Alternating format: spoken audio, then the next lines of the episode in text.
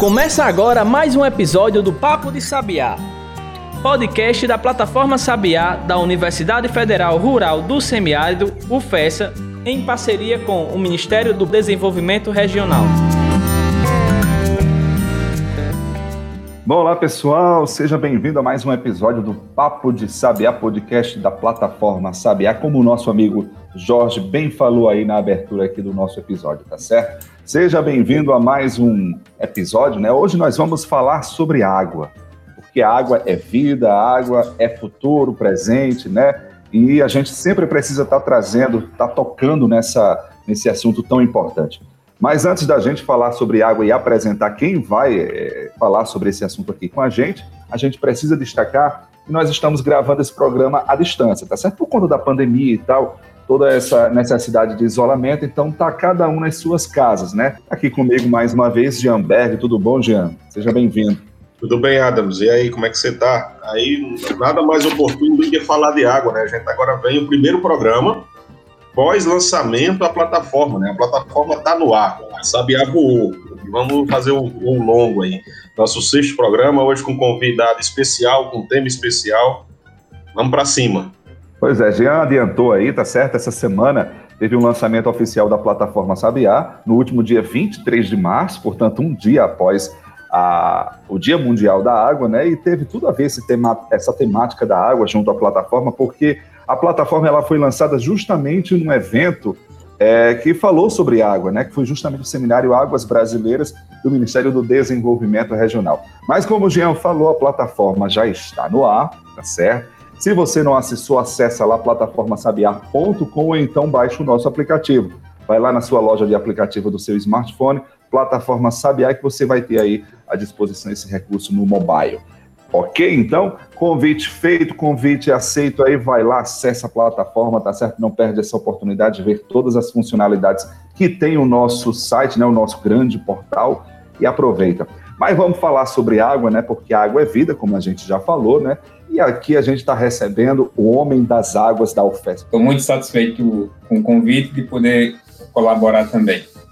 Nildo, vamos falar de água nessa semana é, 22 de março, comemorado o Dia Mundial da Água. Eu pergunto logo por que 22 de março, né? Porque a, a gente fala da temática da água, a água, eu acho que ela precisa ser lembrada o ano todo, né? Isso é consciência. Mas por Sim. que o 22 de março? Sim, exatamente porque em 1993 a Organização das Nações Unidas ela criou em Assembleia Geral uma reunião com cerca de 194 países e aí elas definiram né, o 22 de março de cada ano a comemoração mundial da água, tá? Então, na verdade, é um pronunciamento da ONU registrado em assembleia que vai sensibilizar governos, cidadãos de que nós não podemos consumir mais água do que a natureza pode ofertar. E lógico, e também que políticas e ações individuais e coletivas são necessárias para garantir a sua segurança hídrica para todas as pessoas no planeta. Lógico, é uma data simbólica, mas como você fala, é essencial cuidarmos da água do planeta diariamente. Mas essa é uma data simbólica onde os países inteiros, né, eles se voltam para essa questão dos recursos hídricos. Tranquilo. Nildo, vamos trazer aqui a realidade, né, dados que mostram aí a questão do uso da água potável no planeta. Você tem dados sobre isso? Quantos da, da nossa população, né, desses 7 bilhões de habitantes, ou mais de 7 bilhões hoje, tem acesso à água potável, quantos não têm, quantos estão sofrendo com a falta d'água. Daqui a pouco, vamos falar dessa realidade global, daqui a pouco a gente mostra que é a nossa realidade mais local. Sim, então, é, a ONU ela estima e tem essa preocupação, por isso que está num dos objetivos, né, número 6 do, do ODS da Agenda 2030. Em 2015, líderes mundiais também se reuniram com essa preocupação e uma delas seria exatamente o cuidado com a água, que é o acesso à água, garantir o acesso universal da água, além da questão da gestão sustentável. E aí se estima também a, a ONU que é cerca de quase é, um bilhão de pessoas no planeta não têm acesso à água potável de qualidade. É uma assim, realidade dura.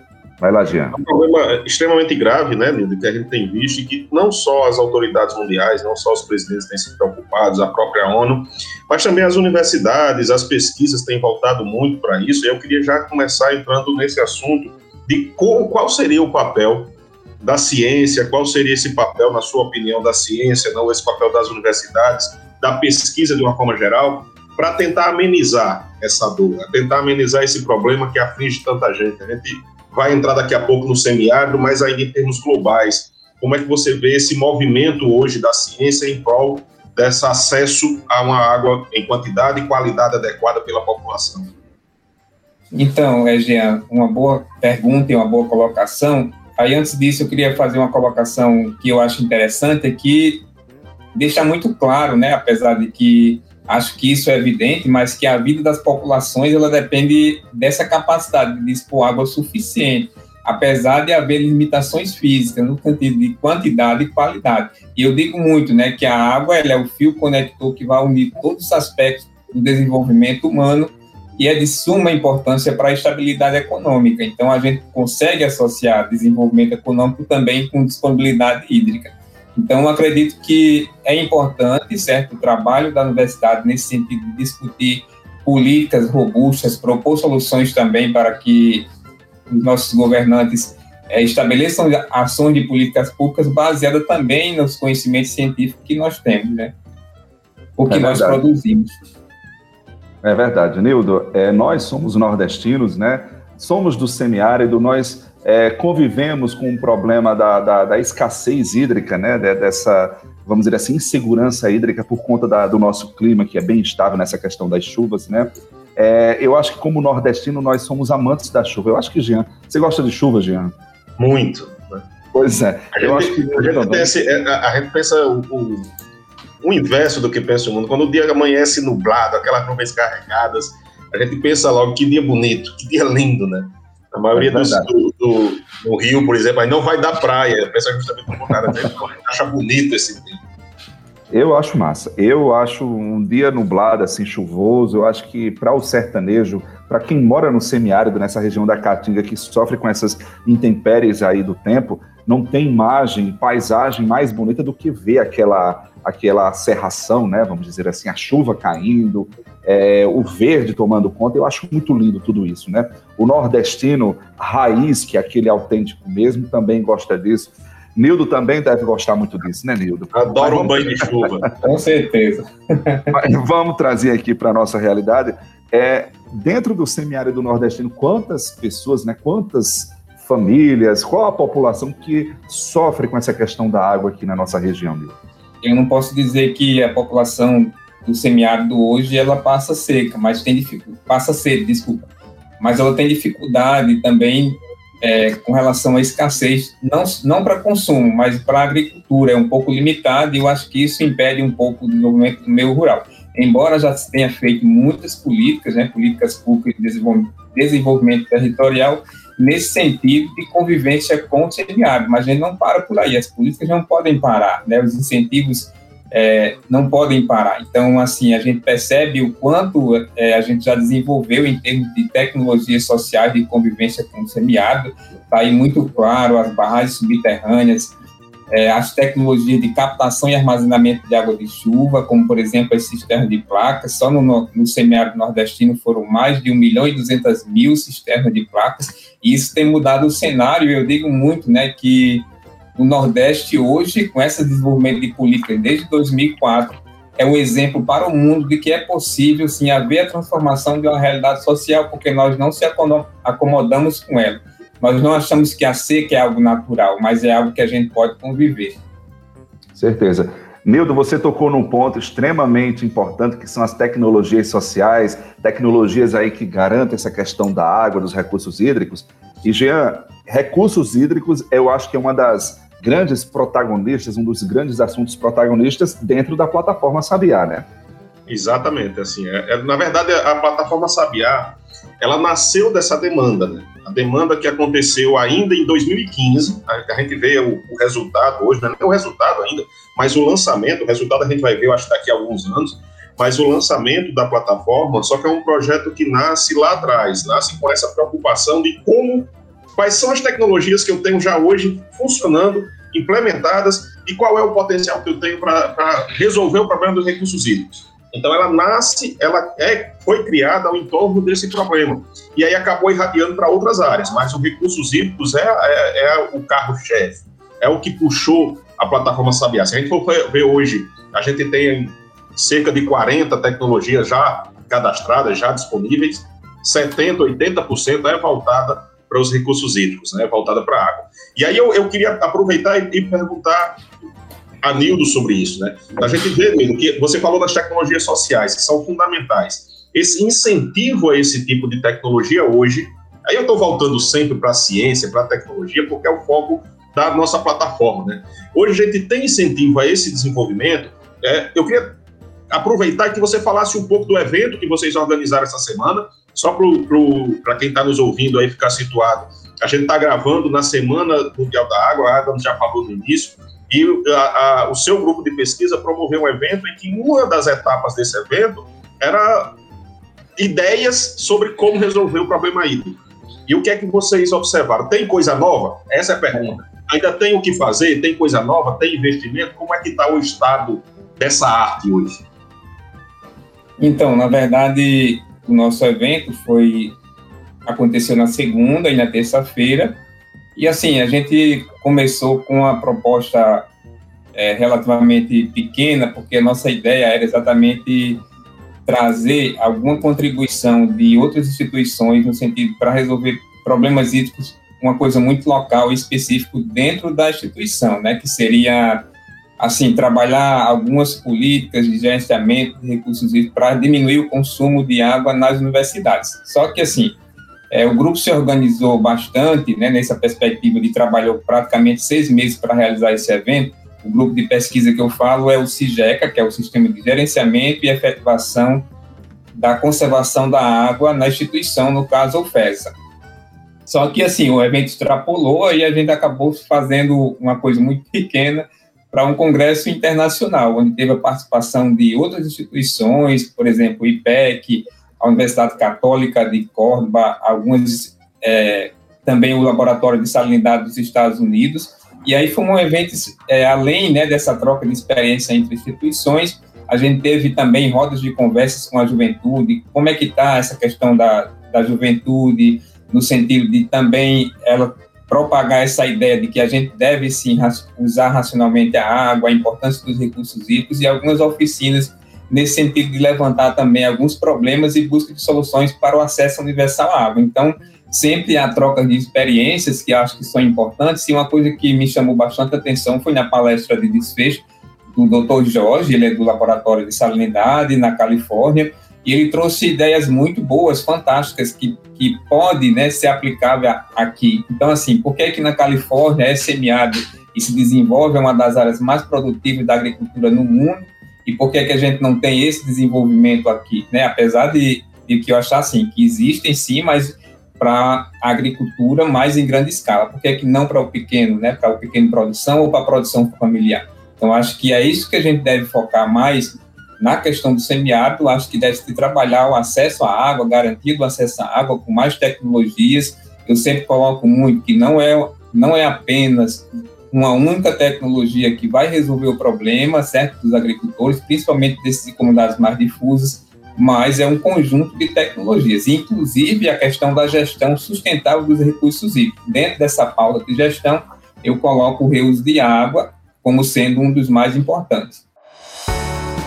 Acesse plataformasabiá.com e baixe o nosso aplicativo. queria dar um spoiler, eu não sei se pode, né? A gente vai é, ter aí dentro da plataforma também o incentivo a tecnologias. E depois de muita discussão, a gente decidiu que vai ser exclusivo para a água. Aí mais uma novidade aí, vai ser a gente vai ter um edital de apoio ao desenvolvimento de tecnologias para uso, para otimização do uso da água. Então aí fica já atento, Nildo, demais pesquisadores aí, alunos, quem tem startup, quem tem uma ideia boa aí, próximos dias, provavelmente no início de abril, vai ser, ser lançado o primeiro edital da plataforma Sabiá. É um edital da própria plataforma para incentivar esse desenvolvimento de tecnologias para otimização do uso da água. Então, fica atento, isso era onde a gente queria chegar, né? O, recentemente, a CAPES lançou um programa de pós-graduação né, profissional na área de águas. A UFESA tem um programa que é manejo de solo e água. Então, a sociedade, de uma forma geral científica, tem se debruçado sobre essas soluções, tanto desenvolvimento de novas soluções, como adaptação de soluções já existentes. E nesse sentido, acho que foi 2018, foi 2019, você conseguiu, inclusive, ganhar um prêmio da ANA com essas políticas. Aí eu queria que você falasse um pouco não só do prêmio, mas do impacto que isso causa nessa essa água de produção, esse reuso para as comunidades. O prêmio eu acho que é o ápice do processo, né?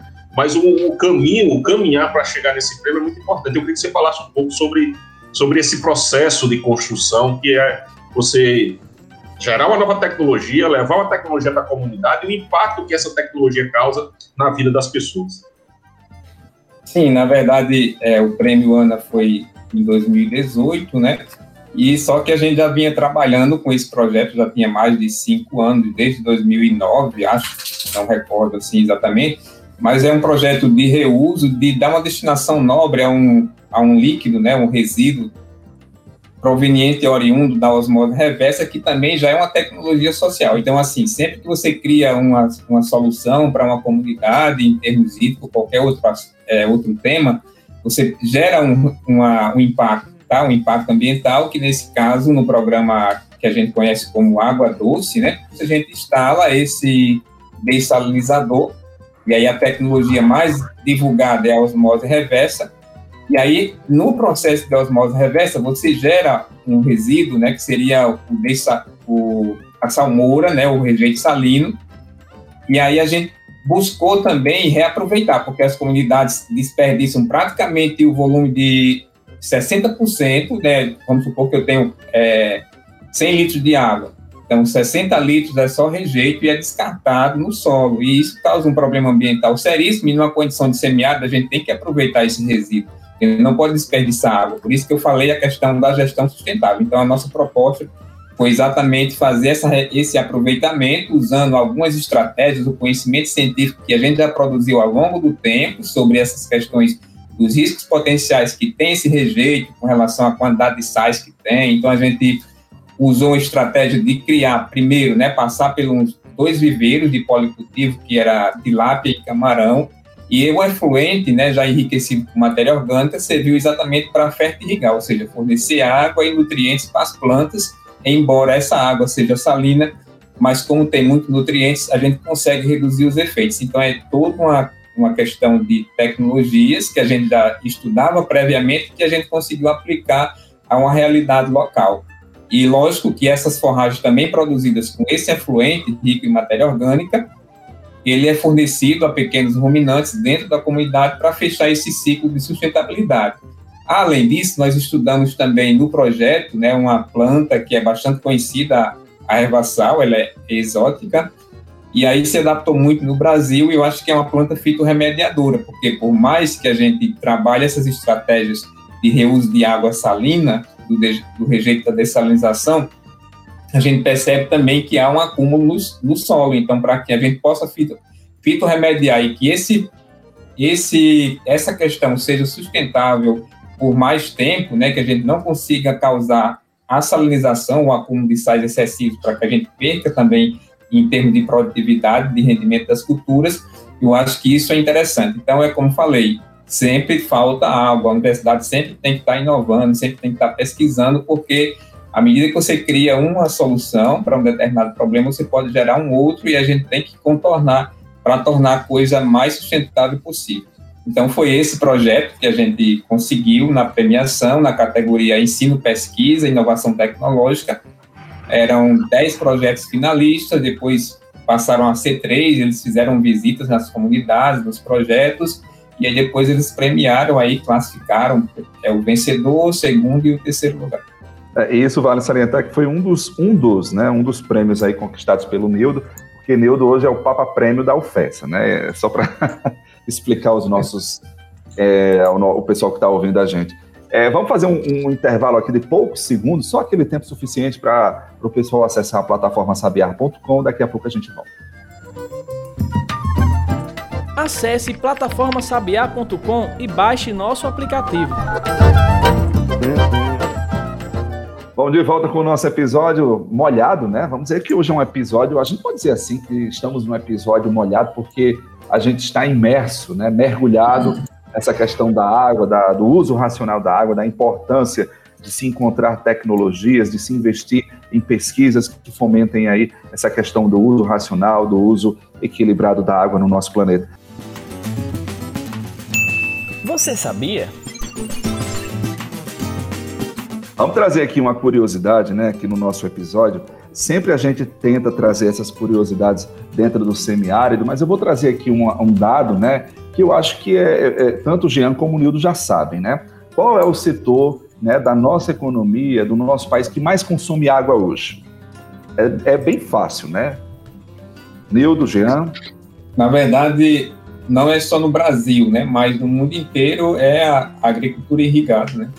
Com Você certeza. usa quase 70% da água e eu acho que mesmo assim dá para se usar racionalmente e economizar bastante. É só para explicar é, é, em relação à questão do, do, uso aí, né, de qual setor mais consome água, e Nildo foi bem preciso na resposta, não só no Brasil como no mundo, né, 60% a 70% da água consumida vai para a agricultura. Né? Em termos nacionais aqui, eu tenho um dado que apenas 10%, quase 9%, 10% é, da água consumida vai para as casas, né? A gente mostra a necessidade aí de desenvolver tecnologias, de desenvolver pesquisas, fomentar a ciência nesse aspecto aí da água. Eu queria, eu queria voltar em outro tema que é, que é bastante relevante, a gente já começou a falar um pouco sobre ele, que é o, o, o objetivo do desenvolvimento sustentável, Queria que você falasse um pouco desse objetivo e como ele se insere, né? Os ODS, eles não ficam desconectados. A gente tem o objetivo 6, que é lá o, o a água, né? A, o fornecimento adequado de água para a população. E eu queria que você falasse um pouco sobre ele e na conexão com, com os demais. Os ODS são os Objetivos do Desenvolvimento Sustentável, pautado na Agenda 2030, em 2015, né? Vejam que já um terço da jornada já correu, é, a ONU ela faz uma declaração juntamente com 194 países é, e afirma né, que o mundo será um lugar melhor até 2030. E para isso, lógico, tem precisa de um conjunto de metas e de ações que está pautado dentro da agenda, que são exatamente esses 17 objetivos. Como você pontuou aí, o objetivo 6, ele trata da água limpa e saneamento, que é o acesso à água é, potável e promover o saneamento também, né? Ele faz essa associação, que aí é a questão de saúde pública que envolve, mas esses objetivos, como você diz, eles não estão desconectados. Então há uma interrelação entre esses objetivos e é óbvio, né, que o objetivo 1 um é a erradicação da pobreza e da extrema pobreza. Ele está diretamente, né, relacionado com a questão da água também, porque é uma necessidade básica, né? Então, além disso, o objetivo número dois, que fala sobre fome zero e agricultura sustentável, ou seja, como é que eu vou promover a agricultura sustentável numa condição de semiaridez em uma comunidade difusa se eu não tenho água? Então, vejam que estão é, muito interligados também. E aí vai muito também do objetivo número 11, que fala sobre cidades e comunidades sustentáveis. Como é que eu posso né, promover é, a sustentabilidade de cidades e de comunidades sustentáveis se a gente não dispõe de água potável e se a gente não dispõe de saneamento. Então vejam que praticamente todos esses objetivos é, do desenvolvimento sustentável, a água ela está é, diretamente relacionada com qualquer um desses objetivos. Né? Então é interessante quando você coloca isso e eu acredito que desde o início da minha fala eu acho que eu coloquei um pouco sobre isso, né, dizendo que a água ela é o fio conector que vai ligar todos os aspectos do desenvolvimento né, da sociedade e ele de suma importância para a estabilidade socioeconômica. Show de bola, Nildo. Mais alguma consideração aqui para esse episódio especial sobre água? Não, então, você falou que a, a, questão dos 70%, mas a gente deve lembrar que nós não podemos se descuidar também. Não é porque eu, ah, eu estou aqui, só a agricultura que consome água, eu sou e é o vilão da história e a gente deve descuidar com relação ao consumo que a gente tem dentro de casa, né? Isso não não podemos pensar sobre isso. Acho que tem que haver esse trabalho de educação ambiental para que a gente possa usar é, racionalmente essa água e são pequenas atitudes que a gente pode fazer é, em casa mesmo para que a gente possa economizar também a, o recurso hídrico, né? E Gianberg também coloca uma outra coisa que é interessante com relação à questão da saúde pública, que está ligada diretamente com a água. Só para a gente ter uma ideia, o uso de água poluída, ela mata mais do que qualquer forma de violência, por exemplo, guerras, né? Então, os problemas da água e de saneamento não são problemas que não são solucionáveis. Já existem exemplos no mundo, né? E que a gente pode usar esses exemplos. O próprio semiárido, com as políticas que é, desenvolvimento de territórios, né, com as tecnologias sociais, é, hoje o semiárido, eu posso dizer é, com toda certeza que nós podemos sim exportar tecnologias sociais para países que têm condições climáticas semelhantes à nossa. Né? E existem muitos países que sofrem a escassez hídrica. Então, não é, um, não é uma questão de, de puramente física, né? de geográfica, digamos assim, mas eu acho que as soluções são possíveis, né? É, tanto que já se provou que o semiárido brasileiro é possível haver essa transformação da realidade social. Com certeza, Nildo. Você falou aí num ponto extremamente importante que água é tratamento para inúmeras doenças ou para todas as doenças, né? Prevenção também. Basta a gente raciocinar, lembrar aí do, do, do Covid, né? Qual é o método mais eficaz de combate ao coronavírus, ao Covid? Lavando as mãos, né? Então. Amigo, e aí você, pra... só para a gente fechar o, a nosso bate-papo aqui, nós não devemos lavar nossas mãos para isso que eu estou falando para as questões hídricas, né? O apelo aí da questão do acesso à água. Então, nós não devemos lavar as mãos para o ODS 6. Exatamente. Devemos lavar para o Covid, mas para o ODS 6 não.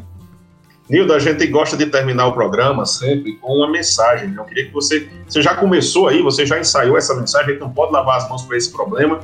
E eu queria que você desse uma mensagem, principalmente para a população mais jovem, a população que está aí nesse processo de formação, seja aluno de universidade, seja pessoa que já está no mercado de trabalho, para a população jovem de uma forma geral. Como ela deve pensar, o quanto depende o futuro dela desse cuidado que a gente deve ter com a água, com os recursos hídricos. Para a gente finalizar o nosso bate-papo.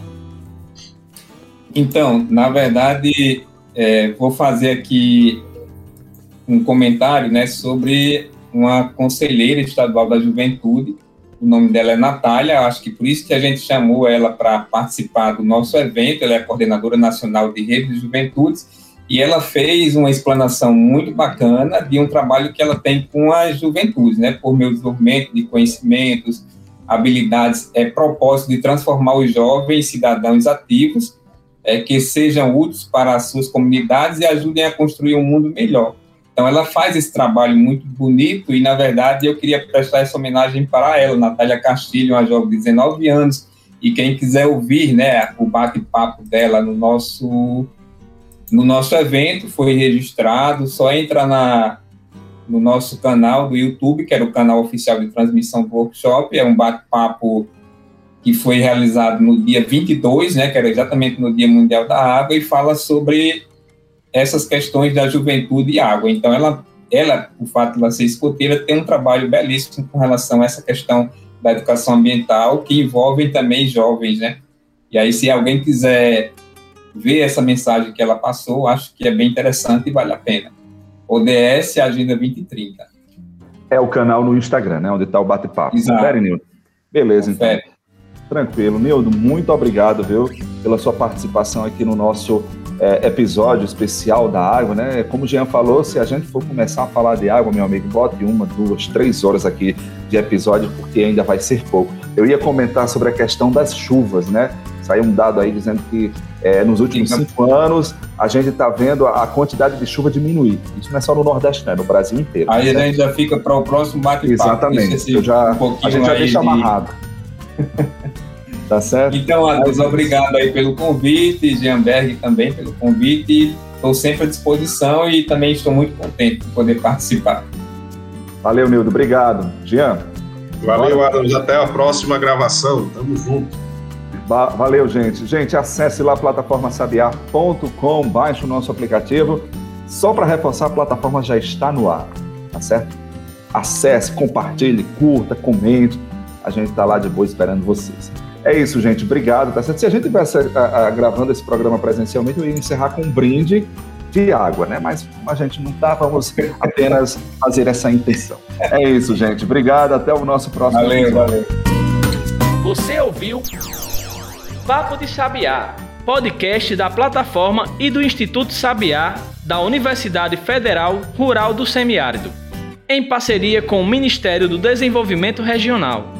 Contribuíram para este podcast Diego Farias na edição de áudio, Canário Comunicação na produção e na postagem do episódio. Siga o nosso conteúdo nas redes arroba Plataforma Sabiá.